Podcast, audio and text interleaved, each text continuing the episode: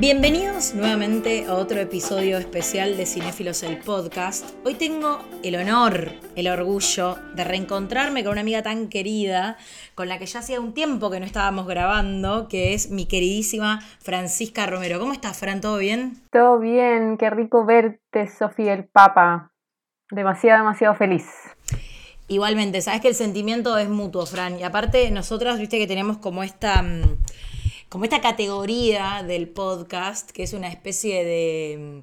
es como una especie de categoría especial, dado que elegimos películas que nos marcan. Bueno, todas, igual, todo el, formato del podcast de Cinéfilos se caracteriza por.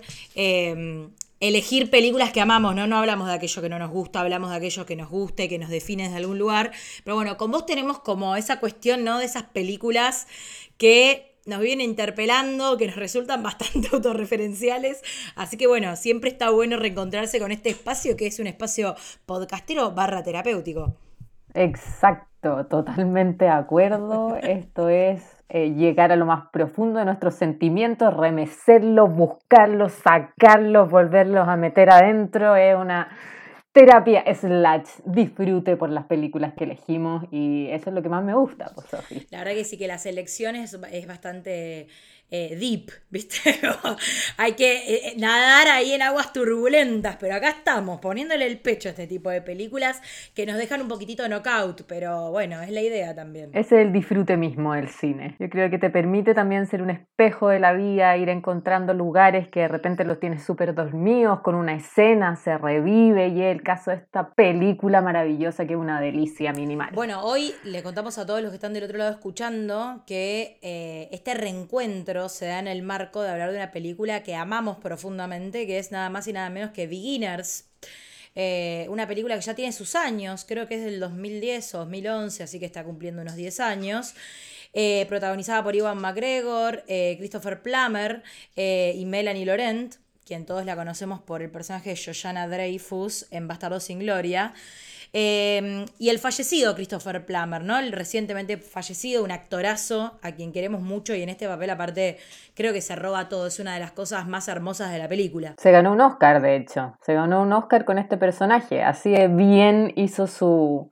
O sea, es maravilloso. A mí me gusta también mucho el personaje de McGregor, pero creo que nunca había visto a Christopher, a Christopher Plummer en un, en un rol así. Me impactó. Creo que a todos nos pasa un poco eso, ¿no? Como un hombre que tiene como ese, ese porte, eh, eh, no sé, no, como no te lo imaginas eh, en, el papel de este Hall. intentando vivir una vida mucho más desprejuiciada, ya pisando los casi 80 años, porque creo que en la película tiene 75 y en la vida real él tenía más de 80, ¿no?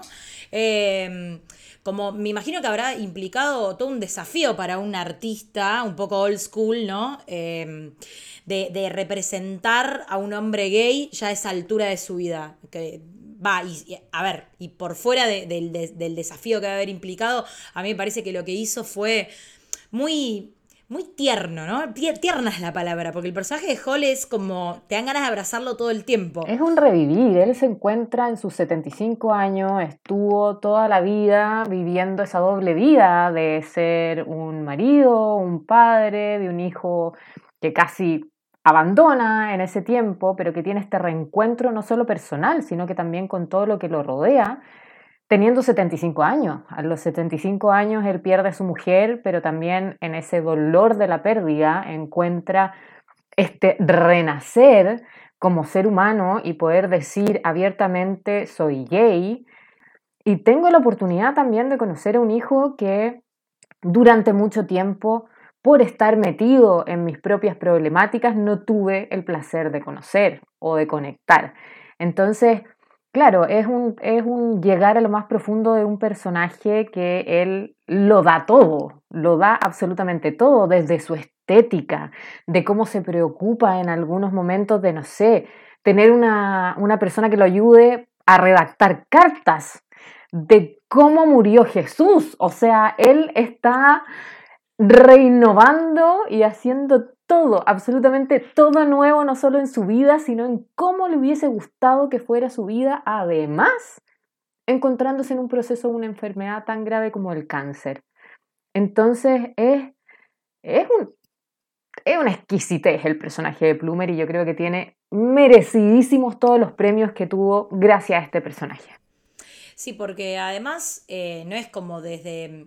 A ver, está en una etapa crepuscular de su vida, pero además está en una fase de una enfermedad terminal, entonces como que se juntan los dos eventos, digamos, la cuestión de que él es una persona ya muy mayor y el hecho de que ya está oficialmente diagnosticado con una enfermedad en la que le dicen que le queda poco tiempo de vida. Entonces, ¿qué hacer con ese tiempo? Bueno, justo estamos un poquito desordenadas, pero le contamos a la gente más o menos la sinopsis de Beginners, eh, que la traducción literal sería principiantes que es algo así como, spoiler alert también, ¿eh? acá estos, estos podcasts están caracterizados, están asignados por ser un gran spoiler, así que todos aquellos que no la vieron están advertidos de estos también, pero se trata de que el personaje de Oliver, que está interpretado por Ivan McGregor, Em, viaja a través de flashback, ¿no? Hacia su pasado, hacia su historia, tanto en la década del, del 70, si no me equivoco, con su mamá, eh, que tenía una relación muy fría con, su papá, un matrimonio bastante disfuncional, una familia disfuncional en sí,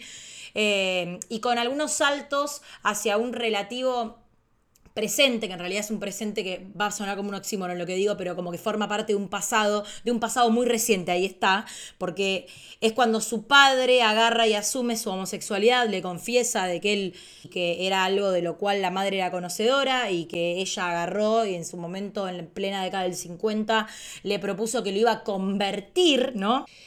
Eh, ¿Qué es lo que pasa con este Oliver? Se encuentra con su padre, que le confiesa su homosexualidad, que al mismo tiempo él está intentando como pensar a su papá eh, en esta nueva fase, en esta, en esta nueva vida, y al mismo tiempo en un presente con su padre ya fallecido, conectando con una Ana, con una francesa, ¿no? con una foránea dentro de Estados Unidos, que ella es actriz y que la conoce en una fiesta y, que lo interpela de, maneras que nunca antes lo habían interpelado, a tal nivel de que él se plantea, que era lo que parte de lo que hablamos en otros espacios, se plantea esta cuestión de yo a los 38 años tengo la capacidad de volver a enamorarme con esta intensidad que nunca creí que podría haber sido posible. Em, entonces, ¿cómo va compaginando su vida actual con Ana, ¿no? Y como toda, toda esta cuestión y todo este trasfondo que tiene Oliver respecto a sus propios dramas personales con la historia de sus padres como pareja y de su padre ya asumido dentro de su propia sexualidad. Entonces, bueno, de esto habla Beginners, ¿no? De lo difícil que es, de lo difíciles que son las relaciones, de lo difícil que es llegar al amor, que también es un poco eh, el tema que nosotras nos encargamos de, problematizar a través de las películas que escogemos para poder plantear dentro de este espacio. Yo creo que ahí eh, Mike Miles, el director, hace un trabajo espléndido, espléndido, espléndido, espléndido, porque una de las cosas que hace es que vuelve Beginner muy íntimo. Y tal como dice este personaje que es Iwan McGregor, que hace de Oliver, nos da la libertad de poder entender un poco cómo él ve el mundo, desde eh, las primeras imágenes que nosotros tenemos con la película.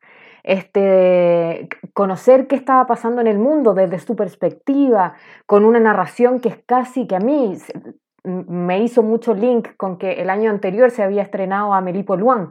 Entonces tiene mucho de Amélie, de ir narrando cómo él ve el mundo, cómo se van hilando todas esas imágenes, cómo él tiene estos encuentros con su familia que desde primeros eh, primeras escenas nosotros podemos dar cuenta que es una familia disfuncional, donde él ve a estos personajes bastante lejanos y que después lo podemos ver en la vida actual, donde recién había perdido a su padre, donde poco antes había perdido a su madre, donde se encuentra como un ser humano súper fragmentado, sumamente fragmentado, sumamente eh, emocional respecto a este pasado que recién está recobrando algo de sentido en él y se encuentra, como bien dices, con esta francesa maravillosa que es el personaje de eh, Melanie Laurent, que es Ana, y en una fiesta donde no necesitan palabras para poder conectarse. Hmm. Que eso es una delicia. Maravilloso, sí. Bueno, eso habla también de la pureza de lo que genera la, la, complicidad de un vínculo donde la química y otras tantas cosas mucho más profundas es como que no se elevan, ¿no? Porque no te pasa esa cuestión de que, a ver, en el marco en el que ellos se conocieron, donde era una fiesta de disfraces, y ella no estaba hablando porque tenía un problema en las cuerdas vocales y él cae disfrazado de Freud y se tiran en un sillón y él agarra y hace que la analiza y ella le hace la pregunta que era lo que vos me decías ayer de por qué estás en una fiesta si estás triste y él no necesitó, no necesitó decirle nada, ¿no? Como que ya estaban conectados, ella lo estaba viendo a él, ¿no? Lo estaba viendo, estaba percibiendo qué era lo que pasaba con ese Oliver que estaba atravesando un duelo muy profundo. Y a mí Em, me llama un poquito la atención que investigando la vida de Mike Mills, el director, em, tiene parte de la cuestión de lo autorreferencial, porque él también, su papá le confiesa a sus 75 años que era homosexual, que por eso tuvo esa relación tan distante con su madre, su mamá también fallece de una enfermedad terminal al igual que su papá más adelante. Entonces, Mike Mills en una entrevista plantea algo que es bastante como... Eh, como que habla un poco de la grandilocuencia de un artista que está detrás de, una obra como esta. No, no, es grandilocuencia la palabra, es otra lo que digo, como generosidad. Ahí está, es generosidad la palabra.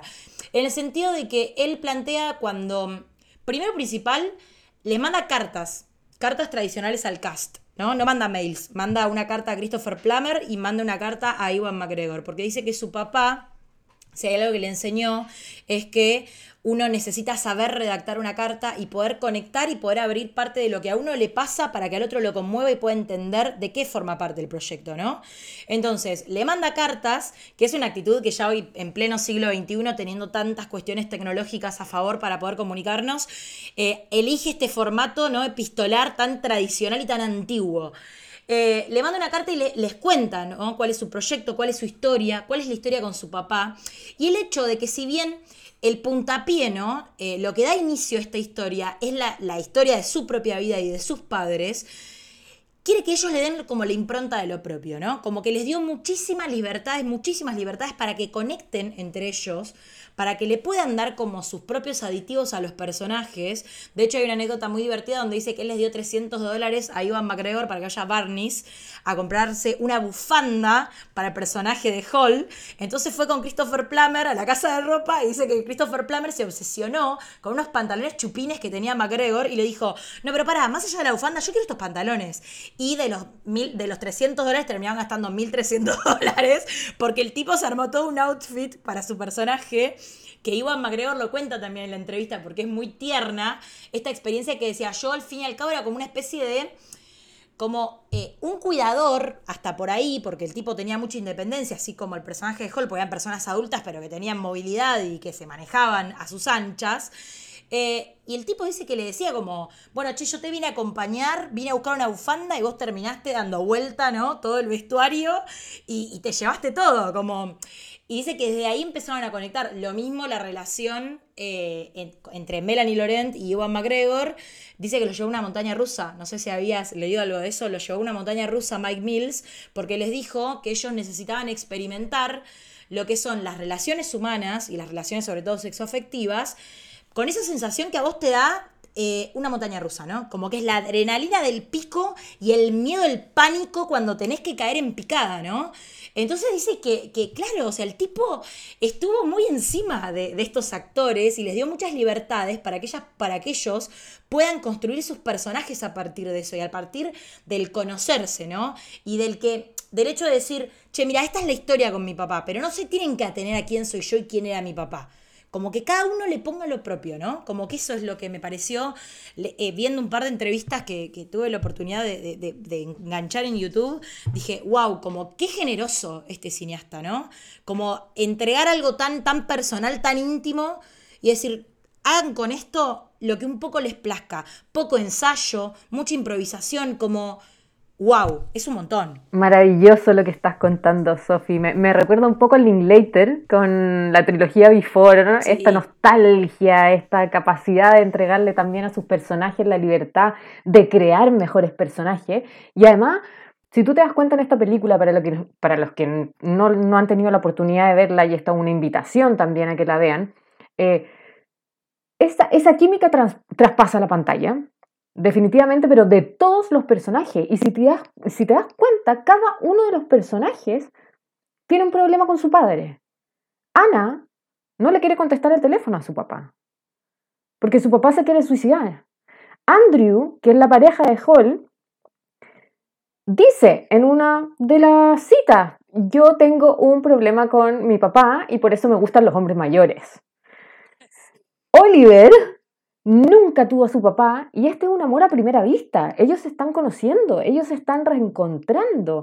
Es, al final es una historia donde los une la resiliencia, pero también, aparte de la resiliencia, los une esta, esto tan profundo, esto que te remece hasta lo más profundo del corazón, que es el no sentirse amado por sus padres no tener un vínculo con su padre. Entonces, qué bonito lo que cuentas de lo que hizo Mills, de ser capaz de algo tan difícil, transformarlo, y no solo transformarlo, sino que entregarlo a otras personas para que ellos también sean capaces de darle un poco más de su historia de vida. Y eso traspasa, pero en cada una de las escenas de Beginner, porque no es no necesita grandes imágenes, de hecho es una película que pasa en, el 2000, 2000 y algo, pero tiene mucha rememoranza de los 50 en cada una de sus escenas, en cada uno de sus detalles, ya sea estético, ya sea musicales, que eso me gustaría hablar más adelante, porque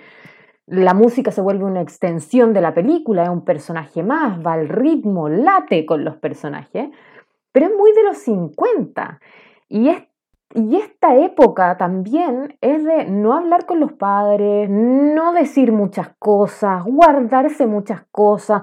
Todo tenía que ver con los estereotipos, todo tenía que ver con la misma televisión, el mismo cine. Era muy de una imagen formada, más si hablamos de Estados Unidos. Entonces, Qué, qué, bonito lo que hace el director y qué bonito también lo que hacen los personajes y qué linda está también eh, eh, alusión que hace a la montaña rusa, porque yo creo que qué mejor película que esta para dar cuenta que todas las emociones que están presentes en ella son una montaña rusa. Coincido, coincido. Qué mejor metáfora que la experiencia amorosa como eh, subirse a una montaña rusa. O sea, es, me pareció maravilloso por parte de él que algo tan, una cuestión tan simple y tan accesible para que, para que los actores que interpretan a estos personajes estén al tanto de qué es lo que el director quería comunicar. Porque digo, me pareció muy lindo para traerlo acá, porque lo, leí, va, lo vi y dije, wow, qué, qué bella la anécdota, me pareció preciosa.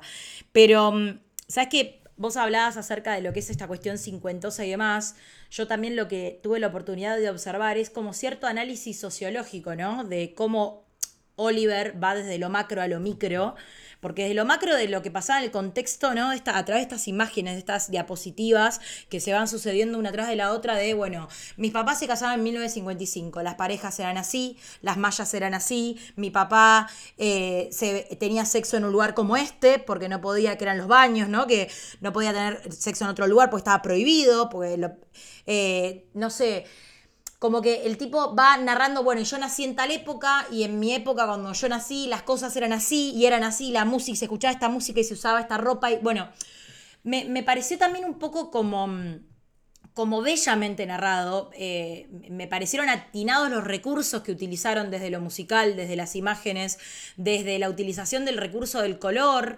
eh, para, para hacer esto de que digo, ¿por qué análisis sociológico? ¿no? Porque dar cuenta de que estos personajes también son un poco lo mismo que los actos de rebeldía o estos, estos actos, pequeños actos anárquicos de las pintadas que hace Oliver con sus amigos, de que nosotros somos hijos de un contexto, somos hijos de la historia, ¿no? Y de que estamos totalmente supeditados a eso. Entonces, si bien creemos que nos manejamos con ciertas libertades, entre comillas, no somos tan libres como creemos. Entonces, en su momento Hal no fue libre, la mamá Georgia creo que era, tampoco fue libre, porque fue muy infeliz al interior de un matrimonio que ella decidió elegir por una cuestión de, porque ellos eran amigos, cuenta Oliver en su momento, que se conocen en la universidad, y ella creyó que lo podía convertir para que los dos formen una familia, y en realidad fueron todo lo opuesto a lo que es el concepto de familia, porque como vos bien dijiste en un momento, Oliver tiene imágenes recurrentes acerca de la relación de sus padres, donde en el pasado, cuando él era chico, primero y principal, su papá no tenía cara.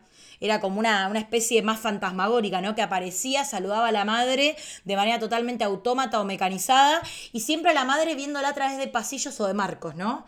Como marcando esa distancia, como que es una distancia casi ficcional porque no tenés acceso a quien está del otro lado, ¿no? Una mujer depresiva, una mujer errante, una mujer que iba al, museo donde trabajaba, eh, donde trabajaba Hal para incomodar, ¿no? Para dar cuenta de que ella tenía una vida incómoda e insatisfecha. Y, este Oliver que, que hizo lo que pudo, porque además tiene la particularidad de haber sido un cuidador de sus padres también, porque la cuidó a su mamá cuando su papá no estaba y estaba teniendo una doble vida, porque la cuidó a su mamá cuando enfermó y porque lo estaba cuidando a su papá cuando asume su sexualidad y cuando también le detectan un cáncer terminal. Entonces, digo, bueno, eh, cuál es el rol de, este Oliver que hace todo un análisis, ¿no? Un, laburo de campo bastante intenso de quién soy yo y cómo me fui adaptando a este, a este linaje, a estos padres que, son hijos también de una época y que fueron haciendo lo que pudieron. Y que lo más divertido es que él escribe pintadas donde dice el 2003 fue el año que eh, Britney Spears fue lo más googleado, no sé o eh, las nuggets de pollo, no sé qué mierda. Como son todas boludeces, ¿no? Como que un poco esta cuestión de decir, tengo cierto acto anárquico o revolucionario en contra de esta sociedad que tanto me oprime y lo que estoy haciendo es, simplemente como narrar hechos que no tienen ningún tipo de importancia o de valor y también dar cuenta de que él nació en una época donde tiene otro tipo de libertades, ¿no? Donde quizás las problemáticas están atravesadas por otras cosas, o sea, su papá y su mamá no pudieron tener una vida donde donde pudieron juntarse con gente que amaban, ¿no? Y, tener y vivir plenamente eh, eh, tanto sus relaciones amorosas como sus relaciones sexuales. Y Oliver vive en una época donde lo más googleado es Britney Spears, ¿no? o sea, digo, como también un poco hacer, marcar esa tensión, esos, esos momentos culturales tan, tan diferentes. Sí, totalmente de acuerdo, Sofi. Y eso es lo lindo, esa dicotomía también de un hombre que está totalmente fragmentado, más allá de que trata de unir sus pedacitos y ser tan superfluo en ciertas cosas que muestra y que tiene que ver también con su propio dolor y su propio eh, tratar de reconstruirte en esta sociedad, porque si pensamos, y, tú, tú, lo dijiste de una manera maravillosa, o sea, la socialización primaria que va de los, del año 1 hasta el año 5 de edad, donde están los niños absorbiendo todo lo que pueda marcar su vida de ahí en adelante, él tuvo una familia totalmente disfuncional. Él tuvo que ir al museo con su madre y él poner los límites en esa relación. Él no tuvo un padre presente, entonces él se encuentra con 38 años tratando de abordar lo que no abordó durante toda su vida, que es el no ser anulado en la sombra de estos padres. Entonces al final te encuentro toda la razón, esto es una etnografía participante de su vida, donde está narrada visualmente, es, o sea, visualmente exquisito por el, por, el director, pero a su vez también no necesita grandes recursos cinematográficos para poder llegar a estos temas que son tan profundos. Y otra de las cosas que a mí me llama tanto la atención de esta película es que los diálogos tampoco son muy profundos él hace un balance perfecto respecto a cómo utilizar esta. Eh, por eso digo que es, que es minimal, es muy mínimo en las cosas que hace y minimal respecto a, la corriente artística. No necesitas muchas cosas para poder demostrar lo que quieres que el auditor vea. Y tiene una música particular, tiene una visualidad particular, tiene miradas miradas, miradas. Como también no olvidemos a este personaje que es un común denominador, que es un perro, un Jack Russell Terrier, que es Arthur, y donde cada uno de los personajes entabla una relación con él, y donde mismo el mismo Oliver cuando llega a su casa dice, este es el living, y se miran, y el perro lo mira, y ahí existe una relación gigantesca solo en esa mirada. Este es el baño, esta es mi pieza. Él le va narrando también a un personaje que, del que sabe no va a tener respuesta, pero que cada uno logra conectar de alguna manera, por eso le llamo el común denominador, porque al final todos de alguna manera se encuentran, todos estos personajes logran llegar a este lugar que, como bien dices, tiene esta dicotomía de mostrar lo, lo que decía Britney Spears, que es algo que podríamos decir un poco más superfluo, pero que terminan hablando de cosas tan importantes como la pérdida de un ser querido, de encontrarse con sus dolores más profundos, creerse una persona rota. O sea, Oliver se lo cuestiona varias veces, palabras pequeñas. Hay, un, hay una, y hablamos de esto ayer, la escena donde ella con laringitis que no puede hablar lo llama de igual manera por teléfono y él logra dilucidar qué le estaba diciendo a partir de decirle aprieta un botón si es sí, aprieta dos botones si es no. O sea, también habla de que hay un lenguaje que es mucho más universal que las propias palabras y que es el lenguaje del amor y que se va encontrando en cada uno de los personajes. Entonces, de verdad, esta película logra tener ese balance maravilloso de no necesitar tanto recurso cinematográfico, tantos diálogos profundos para explicar, sino que se vuelve tan íntima poder entregarle a la audiencia esa particularidad de ser espejo de tus propias emociones y hacer remover en quién lo, en quién lo está viendo no solo parte de lo que es hoy, sino parte de su historia. Y creo que, que, además de tratar un tema que es obvio que está presente en todas las películas, inclusive en aquellas películas que decís rápido y furioso, seguramente hay una historia detrás de todo esto, ¿no? Porque el amor es un poquito el común denominador de todas, de todas y cada una de las historias o de los relatos. Em, trata algo que es muy, que es muy particular y que por lo general eh, dentro de lo que es el espectro cinematográfico cae en ciertos lugares comunes y en golpes bajos, que son, es la cuestión de los duelos, ¿no? De cómo se transitan los duelos.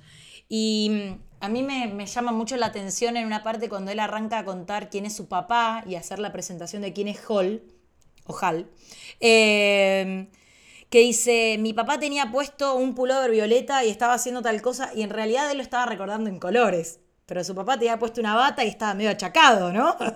Producto de su edad y demás. O sea, no estaba tan rezagante narrando esto. O sea, eh, cómo ponerle como colores a los recuerdos de la gente que uno ama.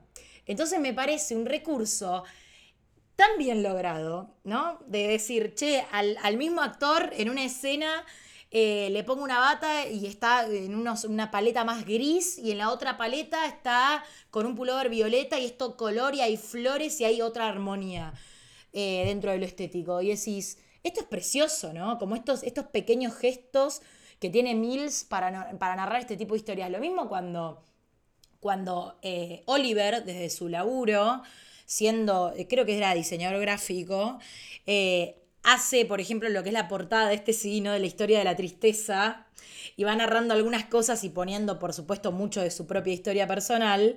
Eh, lo mismo cuando dibuja una remera que dice algo así como mi, mi, personalidad es producto de lo que alguien creó, pero yo solamente tengo esta remera, una cosa así, y decís, me parece precioso que hayan utilizado como este no lenguaje, o sea, este lenguaje no verbal, ahí está, porque es un lenguaje, pero es no verbal, para narrar otro tipo de cosas, ¿no? Porque es lo que vos decís, o sea, no, no, hay, eh, no hay diálogos profundos entre ellos. No es que de hecho cuando Oliver y su papá se van despidiendo, Hal le da grandes lecciones de vida. No, o sea, no es una película acá muy, muy arquetípica de lo que es eh, tu ser querido, tu papá, tu novia, tu novio, tu hermano, quien fuera que se está muriendo, se va apagando. Como que de hecho no lo vemos a, tampoco a Hal apagarse deliberadamente, como que también tiene eso, ¿no? Siempre lo estamos viendo sacar al extremo, sacarle jugo a la vida al extremo hasta el último momento de su vida, o sea, no lo vemos como un enfermo, o sea, creo que solamente en la última escena cuando se acerca la, la enfermera y le dice, tu papá falleció, ¿no? Que lo vemos conectado en una cama dentro de su propia casa. Y me gusta que no se caigan estas narrativas como más morbosas y más simples. Eh, creo que, que, Beginners está, es una película que está atravesada por este tipo de criterios y por este tipo de, conceptos donde se nos narran cuestiones que son demasiado humanas y demasiado profundas y demasiado existenciales también, desde lógicas que no son las arquetípicas. Y mm, con esto también vuelvo sobre, sobre una de las frases que más me gustan de la película, que es la metáfora de la jirafa y el león, donde hablar de qué es lo que uno espera de los demás y qué es lo que espera de las relaciones y él le dice, bueno, le dice Hal, eh, yo toda la vida esperé el león, esperé el león, pero un día llega una jirafa. Te cansás de esperar el león y te quedás con la jirafa. Que es un poco lo que a él también le pasa con Andy fuera de que está enamorado, ¿no? Está en una fase así un poco adolescente con este Andy, que a mí no es lo que más simpático me cae. Em, y Oliver le dice, yo me voy a quedar esperando el león. Y el padre le dice, y eso es lo que me asusta. Pero, digo, al fin y al cabo no somos todos unos Oliver esperando un león, digo. ¿Por qué está tan errado Oliver en este concepto? Me pareció tan hermoso que haga uso de esta, de esta metáfora, pues digo, es muy descarnado lo que se está planteando en esta escena, ¿no? Como... Y ahí también está un poco en la, en la ruptura o en las disidencias que ellos tienen al interior de su vínculo, que sigue, que si bien se acercan, como vos bien dijiste, siguen siendo un poquito lejanos, ¿no? Porque de hecho el propio Hal es mucho más demostrativo y mucho más afectivo con su novio Andy que con su propio hijo. Porque también hay que revisar esas cosas. Sí, totalmente, Sofi, totalmente. O sea, y, y qué linda eso, lo, del león y, y lo de la jirafa, porque al final Oliver yo creo que tuvo dos opciones en esta vida, como todo. Quedarte sumido en la paralización de los recuerdos y de lo que fue tu vida, o tomar esa vida, transformarla y seguir el camino de la movilidad. Y él en ese impulso encuentra a Ana. Y él en ese impulso, a pesar de tener todos los miedos que salen a flote en esta relación, logra tener un lenguaje más allá de esa rotura interna que él mismo demuestra durante toda la película y que también la demuestra con su padre. Y lo mismo me pasa con, mientras tú estás narrando, eh, se me vino una de las imágenes, una de las escenas que encontré más profundas y más lindas de, de toda la película, porque no necesitó estos diálogos que hablamos eh, bien, bien profusos, bien profundos, para poder demostrar todo lo que significaba. Y es cuando él, eh, Oliver y Ana están llegando al hotel, pasan por un pasillo y hay un hombre de setenta y tantos años, alto, muy parecido físicamente a Christopher Plummer, tratando de abrir una puerta del hotel. Y él se queda ensimismado en su memoria emotiva, totalmente paralizado físicamente, pero en un gesto de amor, a pesar de la dificultad que significaba recordar a su padre muerto, toma esa carta del hotel y ayuda, tarjeta para abrir la puerta y ayuda a que abra la puerta. Y después ellos entrando y ella como una espectadora que está reviviendo todo lo que le está pasando sin decir ninguna palabra, llega al hotel y se dan un abrazo que no requiere palabras, no las requiere, porque ella sabe lo que le está pasando en ese momento y él sabe que ella está ahí para poder abrazarlo. Entonces, ese tipo de vínculos que van más allá de las palabras, que van más allá del me pasa esto, me pasa esto, me pasa esto, me pasa esto, tiene una capacidad que yo he visto pocas veces en películas, muy pocas veces en películas. Y este director en particular tiene muy pocas películas. O sea, lo, conversábamos fuera de este espacio. Mujeres del siglo XX, eh, tiene más cortometrajes, tiene más videos clip y ahí se nota mucho su relación con el soundtrack, que también el soundtrack a mí me, suena mucho a, a, Tiersen de Amelie, de repente tiene sus sus notas, algo, algo tiene, em, pero que es capaz de tomar esa historia tan particular y volverla tan universal, porque esta película la puedes ver en cualquier parte del mundo y no tiene, no tiene que ver con la geografía, sino que tiene que ver con algo tan humano, tan profundo, tan emocional, que te puede llevar a memorias emotivas sin fronteras geográficas, sin fronteras de lenguaje porque habla de algo tan común como el amor, y el amor en todas sus formas. No tiene que ver con un amor romántico respecto a una pareja, sino que el amor con los padres, el amor hacia los perros, el amor hacia tus amigos, el amor a compartir esos momentos que creíste perdido, porque también Oliver, en esta nueva etapa de su vida, perdió lo más querido, pero se está abriendo algo que es totalmente nuevo para él. Y por eso Beginners se convierte al final en una historia para principiantes, porque son todos principiantes en el amor. Y eso es lo lindo de esta película. O sea, a mí me, me, remueve todo, Sophie. Todo me remueve Beginners. Todos lo somos. ¿Quién no, ¿Quién no es un principiante del amor? ¿Quién tiene, no? Las, ¿Quién tiene las reglas universales para aplicar en el momento de eh, que llegue una Ana o un Oliver a nuestras vidas? Es prácticamente imposible. Y que de hecho a mí me da mucha ternura el gesto que ella tiene que hacen un juego en el hotel, donde ella le hace preguntas por escrito em, y él la va respondiendo, ¿no? Y, creo que, también se da este, este alto nivel de comunicación donde hay uno que siempre quiere preguntar y hay otro que quiere saber y viceversa. Y, y, perdón, viceversa. Entonces se da como esta cuestión lúdica, ¿no? De que Oliver un poco vuelve a ser un niño el niño que no se pudo permitir ser con una madre que él estaba al cuidado de su mamá más que de su mamá de él, que ella, yo sé que suena un poco raro con lo que voy a plantear, porque ella tiene como un gesto donde en cierta forma un poco lo está maternando, ¿no? Como está preguntando, lo está apuntalando, pero después vamos viendo de que en realidad esto es una lógica en la cual los dos están huérfanos porque Ana no tiene relación con su papá y para ella es lo mismo que su papá se haya suicidado, porque la verdad es que no lo quiere atender, no puede con eso, no puede con esa situación porque es algo que, efectivamente la desborda, no puede atender un teléfono. Em, y Oliver no tiene ni a su mamá ni a su papá. Entonces como que este encuentro, esta fusión, hace que, insisto, ambos se conozcan y quieran saber cosas que el otro tiene la respuesta. Y eso es lo loco, ¿no? Como me, llama también esta parte en la que digo de que ella un poco puede maternar el vínculo sacándole la cuestión esta tan, tan extraña que suena decirlo, porque no está bien maternar vínculos, chicos, claro que no está bien, no es el mensaje de la película ni es el mensaje que quiero dar, pero creo que se entiende, ¿no? Desde esta lúdica, de esta vuelta un poco a la infancia, esa infancia que Oliver no se pudo permitir tener, porque él siempre tuvo que estar cuidando a sus padres, ¿no? En distintas instancias de su vida, desde que era muy chiquito, como que se nota que no pudo, de hecho hay una escena donde él eh, vuelve del museo con la madre, cuando él recuerda la relación con ella y que ella, eh, él le va indicando a dónde tiene que manejar, ¿no? Y que hace lo mismo con Ana, digo, o sea, está como...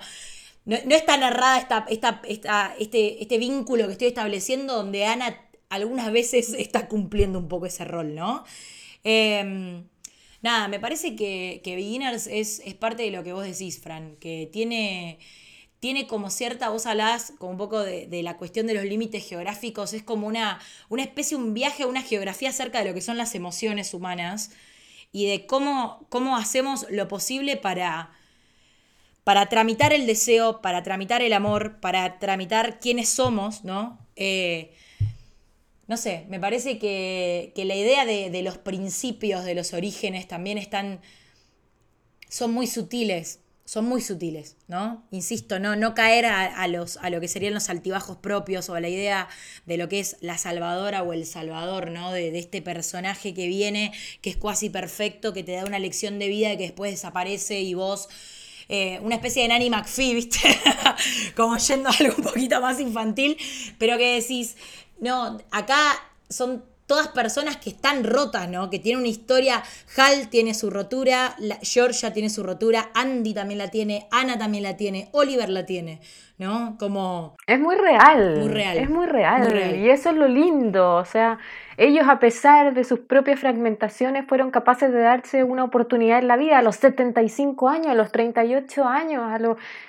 qué sé yo, como es una lucecita de esperanza también, ¿eh? una, te abre esa luz de esperanza de poder entender que las relaciones humanas son transformativas, tienen esa capacidad de sanar desde el amor y de, como bien dicen, ¿no? desde ese amor arquetípico, medio Disney, de, qué sé yo, el príncipe azul o la princesa, sino que desde algo tan humano como conectar desde el dolor, desde los destiempos, porque ellos se tuvieron que dar también un tiempo para poder entenderse en el mismo tiempo, porque están sanando, son espejos, se están ayudando también a sanar.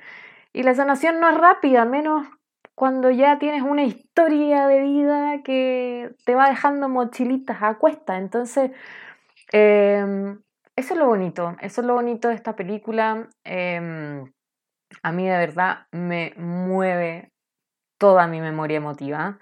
Encuentro que tiene una capacidad de resiliencia absoluta y creo que es una película que tú puedes ver en diferentes momentos de tu vida y te va a seguir haciendo sentido. Porque puedes conectar con diferentes personajes de la película según dónde estés. Y, mm, y creo también que el reparto fue extremadamente bien seleccionado. O sea, verlos a ellos en personajes que por lo menos yo no recuerdo haberlos visto en otras películas. Iwan McGregor a mí me sorprendió positivamente en esta película. Él es un hombre que pasa por todas las etapas de su vida viviendo diferentes emociones, la vergüenza de tener que frenar a su mamá en un museo porque sabe que todo el mundo la está mirando de manera extraña, el conectar en un sillón sin palabra alguna, pero decir, este momento yo no me lo pierdo, el ver a su papá con admiración, rodeado de amigos sacándole una foto porque por primera vez lo veía vivir, el tener que tomar al perro porque si no lo toma se queda llorando dentro de la casa y tener ese amor tan dulce e y humano de decir no lo voy a dejar adentro de la casa porque este perrito lo va a pasar mal y llevárselo a los lugares más recónditos e inesperados donde un perro pueda estar. El darse el lujo de salir con los amigos a rayar una pared y poner lo primero que se le venga a la mente ese tipo de lugares comunes tan sencillos que uno de repente deja pasar y que esta película te recuerda que la belleza está en esa simpleza de la humanidad y de la sociedad.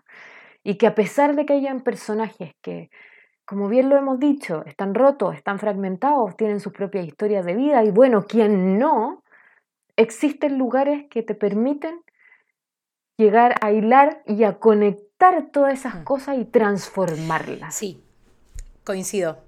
Y a mí lo que me pasó en este revisionado fue que había algunas cuestiones, también que es prácticamente imposible no consumir este tipo de películas y no estar todo el tiempo comparándolos con lo propio, ¿no?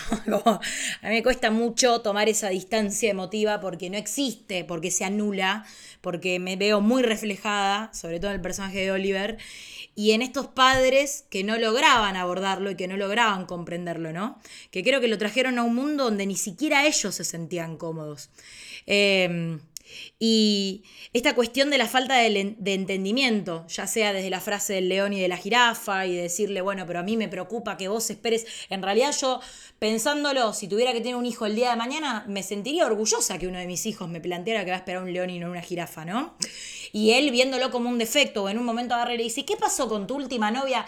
No, bueno, no funcionó por esto, sí, siempre como que encontrás excusas para que no funcione, le dice Hal, ¿viste? Como que un poco está ese reproche de padre de que yo intento hacer una bajada para que vos, para darte las herramientas para que seas feliz y para que entiendas que todo muy bonito, todo muy bonito, pero lo real y lo concreto es esto, así que adaptate o morite en el intento, me pareció un poco brusco, ¿viste?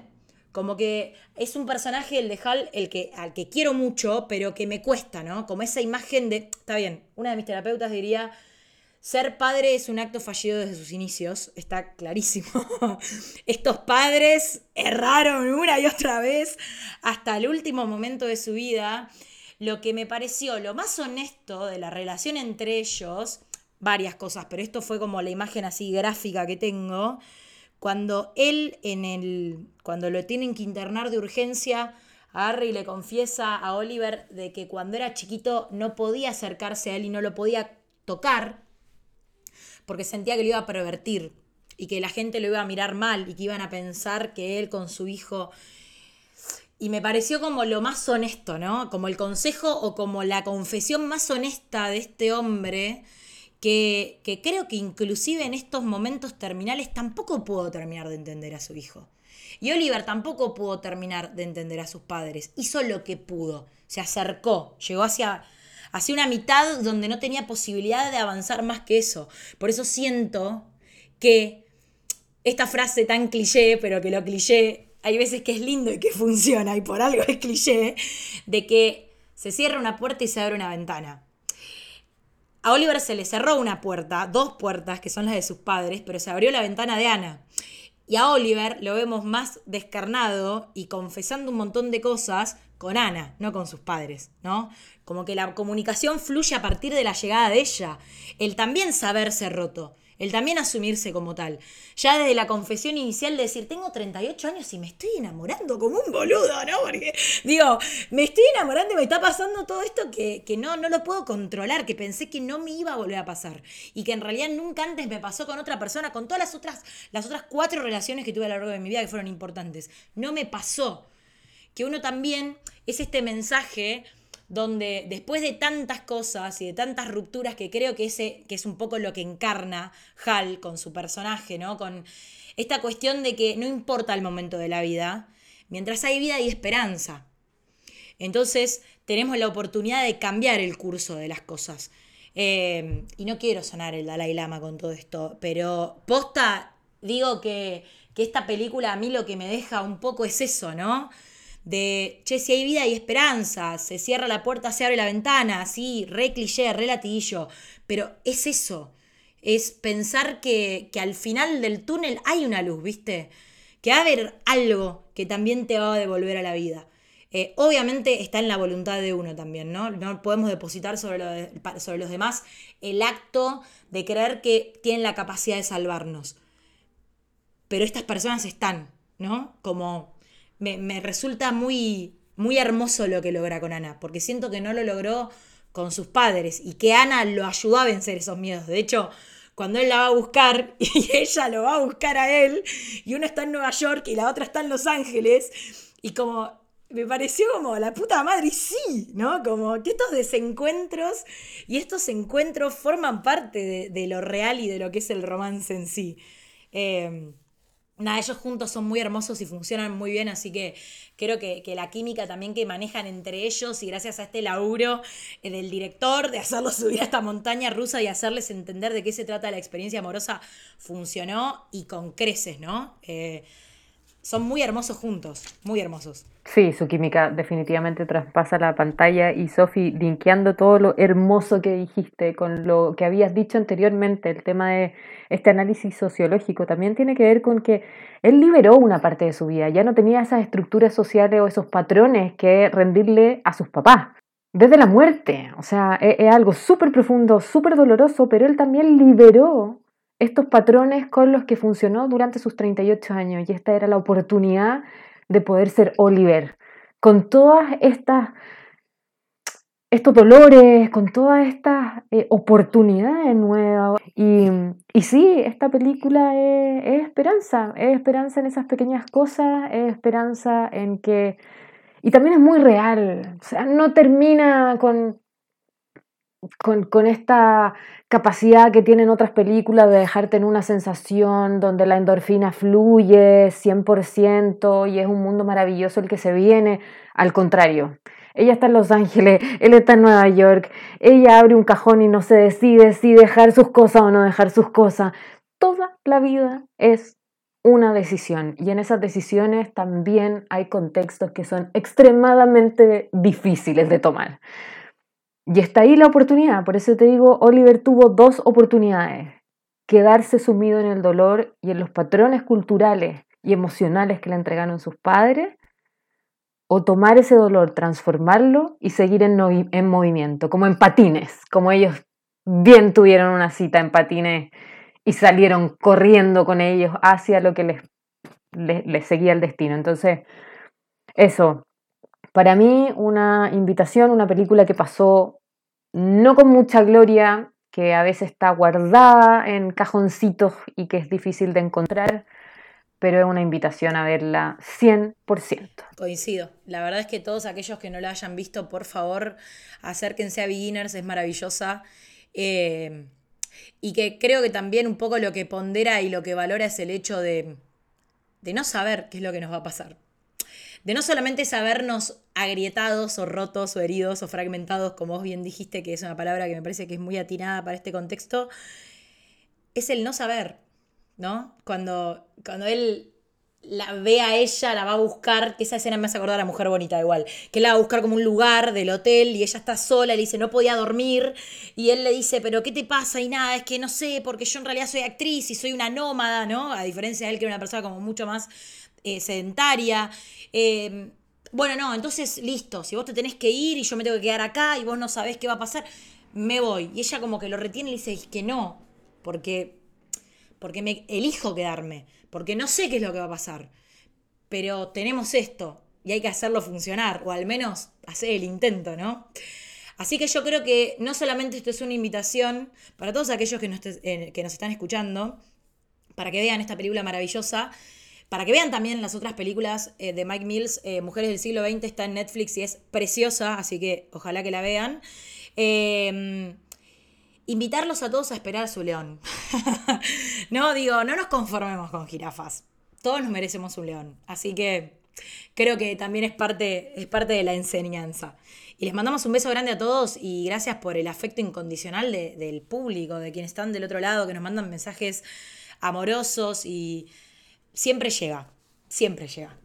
Eh, hermoso, mucha, mucha buena vibra nos, nos regala la audiencia. Muchas, muchas gracias por la invitación. Gracias a Ofran por siempre estar y por tus aportes que son increíbles. Les mandamos un beso muy grande a todos, así que recuerden, esperen, el León.